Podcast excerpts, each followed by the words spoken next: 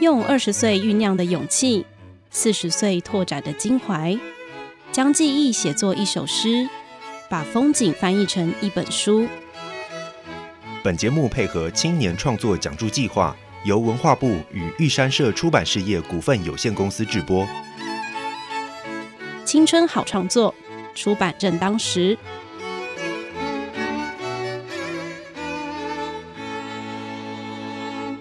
大家好，欢迎收听《青春好创作》，出版正当时。我是玉山社郑凯荣。凯荣你好，我是洪明。那我先来跟大家介绍一下，每年的十月份呢，文化部都会开放申请青年创作的奖助，提供金奖助金呢，让青年的创作者可以不为生活所苦，然后专心写作。申请的办法呢，可以到文化部的网站上都有详细的资讯，也可以在脸书上搜寻“青年创作出版媒合平台”这个粉丝专业，都有相关的宣传哦。今天的节目，我们邀请到完成文化部青年创作讲助计划的创作者陈宏明，一起来跟我们谈谈他的作品《雨水下水道里抬头时的面孔》。我们欢迎宏明。你好，凯荣，你好。那你就自我介绍一下吧。好，呃，各位听众好，我是陈宏明。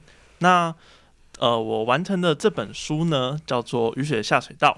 那它的名字其实原本很长啦，但呃，因为书名的部分还在调整，所以为了要让各位呃听众能够更好理解的话，大家可以把这本书想象成一个雨雪下水道的工作纪实。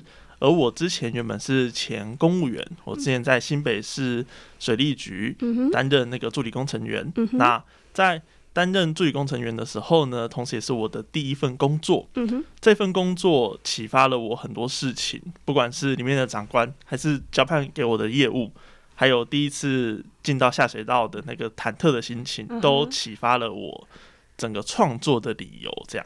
哎，所以原先那个雨水下水道里抬头时的面孔，现在还会再调整哦？是我还会再调整这个书名。那调整的方向，呃，可以分成两个。嗯哼。呃，原本的想要取这个书名的原因是这样：在我第一次下下水道的时候，嗯哼，那个是一个捷运工程的检查案。嗯那那个下水道。因为我们可以把捷运工程想象一个巨兽，这样就是如果要从天上走的话，它就要把整个路面从天空到地面下的所任何台电瓦斯都包起来，这样。所以它整条路开过去的时候，呃，其他的单位并没有办法在他们的工地里面。还继续维护这些设施嘛，所以他们就要把这些东西都移交给捷运公司去处理。哦，那捷运盖完之后呢，要还回来，对不对？所以在还回来的过程之中，这就是移交和验收。嗯哼，我第一次进到下水道，就是去验收那个捷运公司的。当时那一段下水道的情形，那因为捷运公司那边也很多人，然后他们也没有下去做下水道，他们说：“哎，好好玩。”然后就一堆人一起下，就是大概十来个人这样。哇哦！所以每一个人下去的时候，都在抬头看上面的人。嗯哼。有没有跟着一起下来？这样，然后或者是你在爬上去的时候，你抬头看的时候，会看到上面洞口有人在正在看着你，这样。哦，所以就是抬头时的面面孔你会看到，然后别人也会看到你抬头时的面孔。对，没错，没错。嗯，那因为上面的人要时刻的去关注下面的人有没有发生什么事情，这是第一个我取名想要取的方向。一开始，那另一个呢？对，后来想要取的方向，其实就变成说，呃，会是另一个比较危言耸听的取法，叫做危言耸听哦。对，那他的取法可能就要是，就就像是，呃，我原本想说，我怎么还没死这样？为什么会这样子取呢？因为我自己在任职的时候啊，其实就有听到三到四起，呃，雨水下水道的清洁的厂商的人员，因为下水道有沼气。哦，然后这个沼气呢是闻不到、摸不着的，在三重部分吧。如果大家有去查这个新闻的话，都会发生，都会发现有这样新闻。这样，那为什么他们会闻不到沼气呢？因为他们一来他们身上的装备不足，嗯哼；二来是他们要很快的把这个呃案件交完，然后交办完做完这样子。他们亲可能就是呃一个。呃一个小时一个下午的事情，他们赶快把事情做完，这样。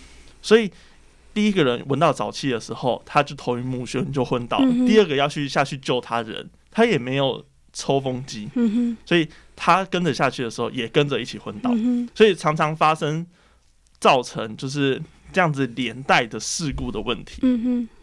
那那个时候我就想说，哇，那我也那么长，我我也那么长下下水道嘛，或者在验收。那到底 SOP 里面，我们到底要拿什么样的装备？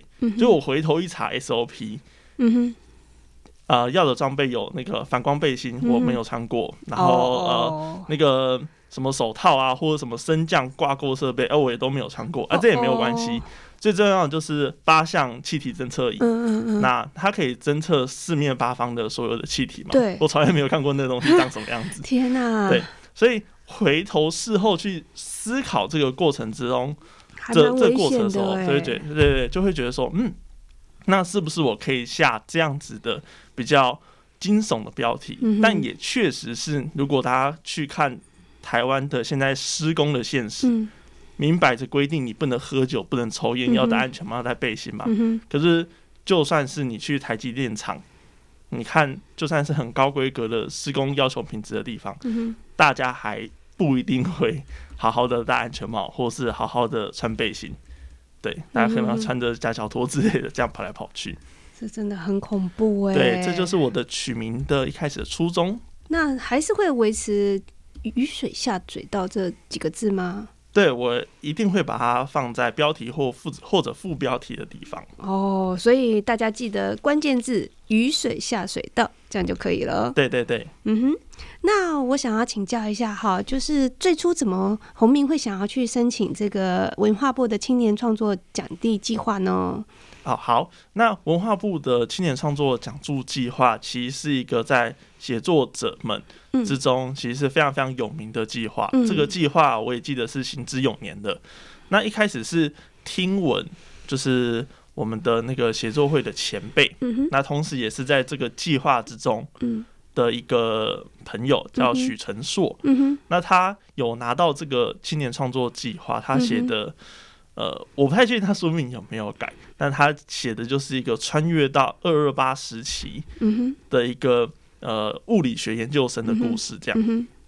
那那个时候听到他拿到这样子的补助的时候，就会觉得说，那是不是我也可以以这样子的呃目标，然后来继续前进？嗯，对，这个是我当时在大概二零一八一九年的时候有这样子的。志向，哦，一转眼也三四年了哈。对，还没有这样的题材，对，所以进到局内之后，才才有体会到说，哦，那是这样的题材可以试试看。嗯哼，那呃，最初因为有这样子开始想要测尝试的那个心情，是是怎么样子开始去构思，然后从从你觉得这个题材可能可以试试看到呃提出计划。花了多久的时间？然后也很想知道说，哎，那呃，很幸运的得到补助以后呢，要完成这个计划呢，又花了多久时间呢？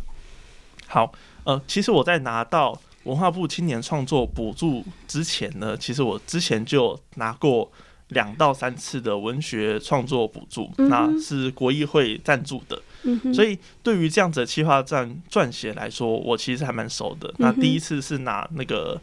呃，历史小说的澎湖历史小说的家族故事的一种呃计划撰写，这样。那所以进到那个水利局之后，开始认认知到可以去写这个计划的时候，其实第一个想法是，呃，上班很累这件事情。嗯嗯嗯。那什么叫上班很累？就是我第一次发现说，哎，那原来进到办公室之前要按指纹。嗯嗯。因为呃，全新北市的。如果是在那个市政府大楼上班的话，嗯，他是用一个指纹掌控，这样才不会有人帮你打卡，嗯哼之类的这样子的偷打卡的问题嘛。所以，呃，要按指纹，然后下班的时候要有对下班的时候也要按指纹这样子。那里面也会有一些新北市政府的，就是约聘的清洁员，那他就因为长期的接触清洁剂，导致指纹不见，嗯，所以。我一开始在报道的时候，在人事室的主任面前，然后其中一位科员跟人事主任报告说：“哎，他有被清洁员，因为长期的就是没有按到卡，然后他的理由是他的指纹不见了。”然后人事是在评估说，而不是人事是正风是在评估说这个理由要不要给他过的时候，我就突然意识到说：“哦，原来工作是这么一回事。”嗯哼，对。这个是我一开始起心动念的想法。嗯哼，那从这个起心动念的想法，然后到去申请，花了多久的时间啊？哦，其实也还蛮快的。我这个写企划的过程中，大概花了一个月。嗯哼，那青年创作补助的截稿日期是十月三十号嘛？对不对？对。那我大概是十月开始写这样，然后呃，写企划大概是花一个月，只是没有到很长的时间，因为。之前也都试过比较驾轻就熟，那主要是试写稿的部分，试写的部分呢，呃，花了比较长时间。这个过程之中，包括去投稿文学奖散文的过程，然后也给了我一些激励。这样，然后途中是有中了八月初征稿的中兆镇文学奖散文。哇，好厉害哦！对，那这个就是对我来说一种比较好的记忆嘛，然后同时也知道，哎，原来这个东西，这个样写法是有办法受到肯认的。这样，那在这里啊，要跟各位听众啊，稍微就是宣传一下，今年的那个讲座计划呢，现在正在报名中哟。然后呢，截止的日期是今年十月的三十一日，然后晚上的十一点五十九分为止。所以呢。如果有创作的意愿跟冲动，千万不要迟疑，立刻就做。其实你看，像洪明这么厉害，其实一个月的时间，他就立刻就把它写起来了。对啊，而且文化部的创青年创作补助有一个对呃，可能比较写作新手有一个非常大的利多。嗯哼，那个利多是呃。因为它是全匿名的，嗯哼，对，所以你不用担心，就是什么大佬跳下来，然后用他的名字跟你竞赛，这样，就是大家的名字都是盖起来的。哇，这很棒哎！对，还会营造一种是公平竞争的感觉。嗯哼，那那那时候你你选择是以散文的方式去记录这一段那个公职人员的生涯呢，还是说你你本来就有希望能够再加上一些小说的元素在里面？好，那。呃，文类文体的选择呢，我主要是以散文和非虚构，也就是说，里面所有的经验、所有的事件都是真实的，对，所有都是我经验过的，然后没有任何虚假，这也是非虚构的本质。那里面的情感的铺陈，就会是我们在情情感上的书写方式可能会有所偏移，那这个就是可能是有所呃变造或者是移动的部分，但这也是在符合非虚构框架里面。那讲。讲白话一点，嗯，这个作品为什么会是散文不是小说呢？为什么呢？原因就是因为它是距离我是如此贴近哦。这个如此贴近的想法，这个如此贴近的重点在于说，我无需，而且我不需要去推开这个题材跟我的距离，因为我们可以把小说想象是一个在一个。观景箱、生态箱里面，我们去操作人物，嗯，然后操作核心、操作情节，嗯。但是散文这个文类呢，我们要去向读者保证一件事情，也就是我们要跟他协议说，接下来我跟你讲的所有事情都是我亲身经历过的，嗯。而我在呃水利局所经历过的事情呢，最大的诉说欲望，也是想要跟大家说出。这些事情都是我经历过的，嗯，对，所以它那个真实性本身，它其实就是它它吸引人迷人的地方，对，而且也是我的创作的原力。嗯哼，那我比较好奇的是，说你原先这个计划现在目前已经完全完成了嘛？哈，嗯，那最后是大概完成的字数大概是多少？对，那文化部青年创作补助呢，主要是补助以一本书为规划的，所以大概十万字左右。对对对，我的最后完成字数大概是落在八万左右，我记得。对，那我觉得一个比较好的散文编排，应当是以一整篇。散文同样是讲一个主题，然后来去编排的，就是跟台湾的传统散文编排不太一样。就是台湾传统散文编排可能是三到五千，然后就切一张，三到五千就切一张这样。然后可能一本书可能会有二十几篇、三十几篇，没错。但呃，我受到比较大的启发是，呃，廖咪老师的第一那个不正常的人，啊，他是以一整本来去探讨一个问题，探讨一个主题，嗯，而这个问题呢，会因为主角他在呃事件经历的过程之中。能得到更多的启发，而这个问题能够衍生变形，或是得到更多层次的反问和追问。嗯哼，洪明，我在阅读你的作品的时候，其实其实很很有趣。这个读本啊，是选择那个你你创作的开头来来给我们看嘛，哈。对，所以我看到最后，我就觉得啊，真的很有趣，但是。雨水下水道在哪里？哦，就是还没有进入雨水下水道。没错，没错。对，可不可以跟跟我们预告一下，就是后面雨水下水道到底发生了什么有趣的事情呢？好的，好的。那当初呢，开篇开头为什么还没有进到下水道？因为就是呃，我们没有办法，就是那个得奖者的集结成册没有办法塞塞入所有的字数嘛？对，那。后面进到下水道的时候，就是如同我前面我一开始进到下水道的时候，我讲的那个故事一样。嗯嗯。那在那个故事里面，最让我印象深刻的是，我负责辖区是板桥区。嗯哼。板桥区呢，当时有一个跟我年龄非常相近的同仁。嗯嗯。然后我叫他小周。嗯哼。那。他就站在下水道口，然后以及他旁边有一个也是一个新来的同事，然后因为当时我们年龄就非常相近嘛，所以就会讲一些屁话，就是说，哎呀，没有下去啊啊，那你让他下去，他会很香什么之类的。那哎，你不用穿啊，穿穿青蛙装干嘛？他说你就。整整套下去就好啦，对，你看这样比较凉，因为夏天嘛。你们穿泳装下去好了。对 对对，就是就是讲一些屁话这样。那那个时候我就意识到说，哎，他好像对这个工作非常非常的熟稔啊。当然，因为我们是水利局嘛，对对，所以在职位上面我们是他的主管机关，但其实在现场的。查验的过程中，他是最熟的。对，反而是小周在指导和教导我，要怎么样去看哪些事物，要看哪些呃，例如说水泥连接缝的点啊，或者是钢筋裸露的样貌是长什么样子，或是如果有淤积的话，那他要怎么去推断哪些的淤积的点是从上游淤还是下游淤？那是怎么推断的？这样子。那在这个过程之中呢？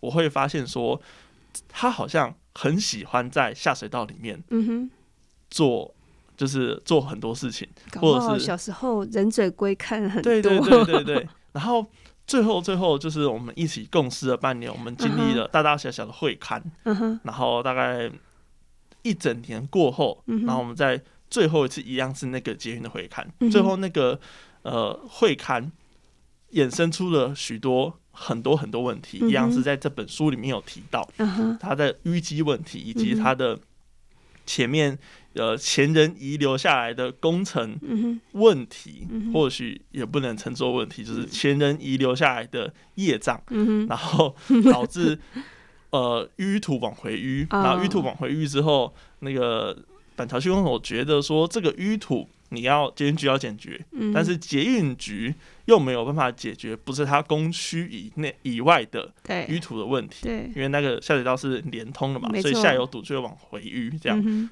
淤到它工工区，所以在开了很多很多会之后，几乎是在倒数第二个、倒数第三个会，我们在开会的时候，他突然就说：“我不做雨水组了。”也就是你说小周突然间讲了吗？对，他就说他要调去养公主去做道路了。这样，然后说哦，你为什么不做雨水组？他说啊，雨水组太多，你看，就是他只看那会议这种乱七八糟的东西，有太多阿萨布鲁的事情，对对对，根本碰不到工程。他还是想碰工程。哦，他说他其实是很喜欢工程的人，这其实会去到工程单位的。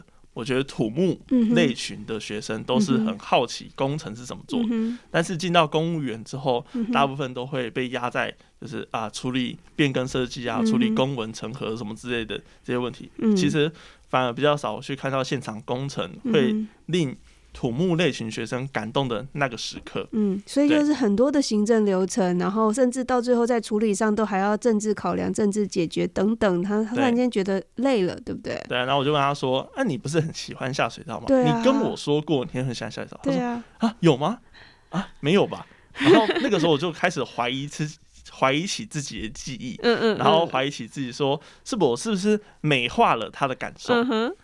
或许是我去美化了大家都在这个工程单位，或者是都在工作，或者是公务员生涯之中，他们所体会到西到的东西，我设想他们在每个人去选择职位的时候，都能得到。呃，他们要追求的成就或幸福，但其实或许所有人都没有在追求成就和幸福，大家其实都是想办法过完这一天，嗯哼。然后进到下一天。嗯哼，对。我其实呃，在阅读洪明你的读本的时候，我印象非常的深刻，就是你的背景，就是说你是成大水利系毕业的，然后。然后就是你也认真的毕业，然后甚至认真的考上了公务员，然后就是本科专业。但是其实你从来没有放弃过你对于文学的爱好，然后然后那个你你很认真的在在呃经营你的文学人生。然后从一开篇就是你的读本开始呢，我就感受到你在讲齐凤章这件事情，它刚好可以遥相跟小周的事情呼应。就齐凤章其实也是一个。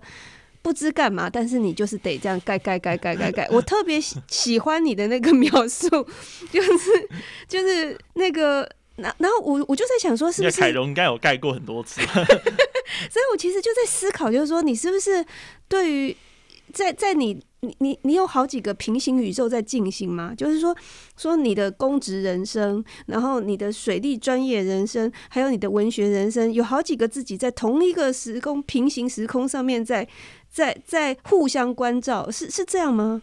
哦，我相信很多人的人生，嗯如果。把它写成一本书的话，也都会是一个很像是平行时空进行的过程。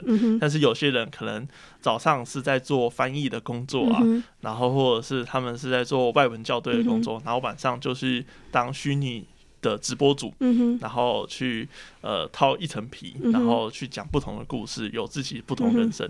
那我相信很多人的人生切开也是长这样子。那你这对我来说呢？你有遇到什么有趣或卡关的事情？哦哦。那对我来说非常非常卡关的地方，就是说我在经营这个写作的过程之中呢，其实我一开始是想说，嗯，那是不是要以就是努力写作这件事情为目标？嗯，所以我自己在考公务员的时候，其实某种程度上是比较像是考考看，对，然后。但太优秀了就考上了，没有没有，我只是考上普考而已。对对，对于考上高考的来说，你还是一个仍需努力的人这样子。嗯嗯，就那个那个情境其实是非常非常非常非常直接的。我第一天报道的时候，那水局局长就看到我跟另一个人报道，另一个是高考，然后说：“哦，那你高考啊，你很棒。”然后。啊，那就是这个地方你就好好待这样。然后看到我是普考，局长就说：“哦，那你普考，那你你但你是成大的，所以你有机会考上高考。嗯，你要继续努力。嗯嗯，我进到科内，呃，科内的科长见到我第一句话说：哦，那你要继续考，然后努力这样。对啊，一看到你哦，成大的，对，立马就然后给你一个赞这样。没错，然后见到股长，股长就说：哦，那你要继续考。然后我就非常非常的讶异，就是为什么我进到一份新工作，可是大家都在鼓吹我换工作，因为继续考某种程度上，你再考的话，你就是不要待在这里嘛。哎。你你你考会不会还是在水利局？没有不行，因为呃国家分分发考试是你自己填志愿，然后依据你考的分数，你的志愿序会有所调动。但你八成，如果你考得好的话，你也不会留在新北市水利局这种地方政府，你会考去什么水利署中央单位？中央单位了，对，那可能就比较凉快一点这样。但所以重考这件事情，或者是再考这件事情。对于一个单位来说，是一个再见的事情，它是一个不好的事情。但是，他所有人的祝福，却也都是希望你能够在公务员这条仕途之路上继续往上爬，继续往上爬。对，这也是公务员之间独有的一种祝福方式嘛？我觉得很很妙，很妙。这样，嗯哼，对。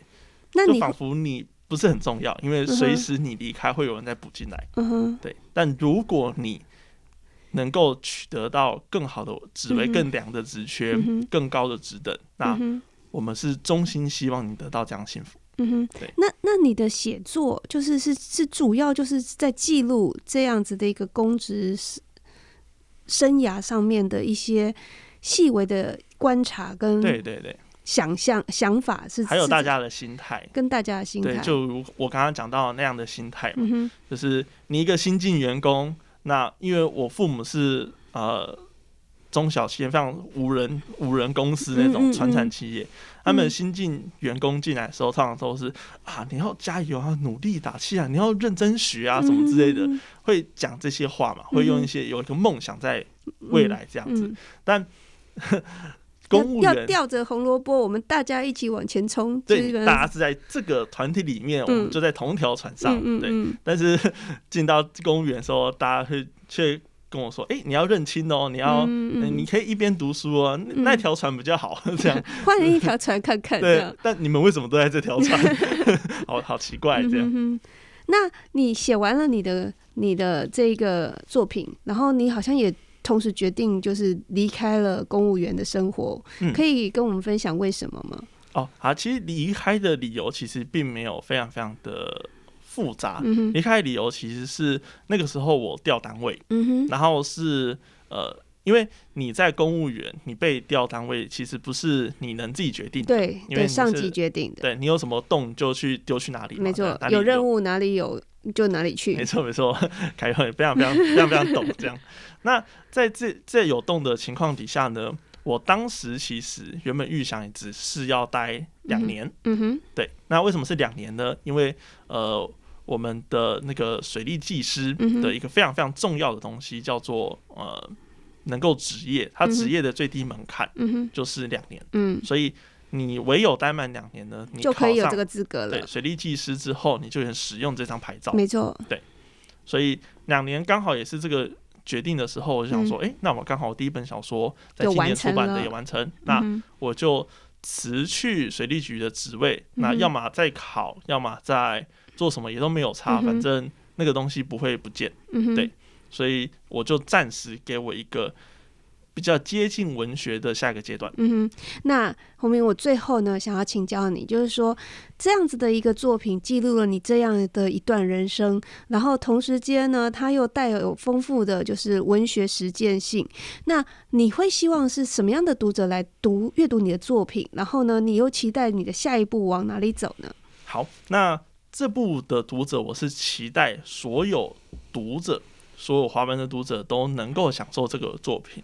那因为这个作品呢，我希望它是一个非常非常广大的受众，非常广大的目标。那我希望它的大家读完的感觉，就像是重版出来一样，那样的编辑人生有说有笑，然后有干意，但是也有成就感。那希望大家读完的时候，也像是做工人一样，这样那个影集。我一开始在。在讲这个计划给小周的时候，因为小周要离开嘛，他永永远远要断联跟我的所有接触，所以我就偷偷跟他讲我是写作人，所以我就跟他说我在写这个东西，他就眼睛一亮，因为那个时候正在播做工的人的影集，他说如果你能写的像做工人一样的话，我会想看，然后说好，那我。一定会朝那个目标迈进。所以你在写的时候有在想，他如果拍成影剧的时候是怎么样，对不对？对啊，像小周这样人嘛，他绝对不知道诗、小说、散文是什么。像是我的同事常常说是：“哎，洪明哥啊，你又在写诗哦？”哦，没有啦，他们根本都分不清楚诗、小说、散文是什么。但是没有关系，我希望，就算你什么对文学一窍不通，或是对文学一一概不懂，或者是一点兴趣都没有，也没有关系，你能享受这个作品，这样对。所以他是可以把它当做希望未来成为剧本，然后我们可以把它变成影剧。对，嗯，我希望它是一个很丰富，然后有血有泪的一个职场故事。那下一本作品呢？我们现在撰写的题材也是也有拿到文化部补助的，叫《雪山移神》，移动的移，然后神明的神。哦，雪山移神。对，嗯，那在。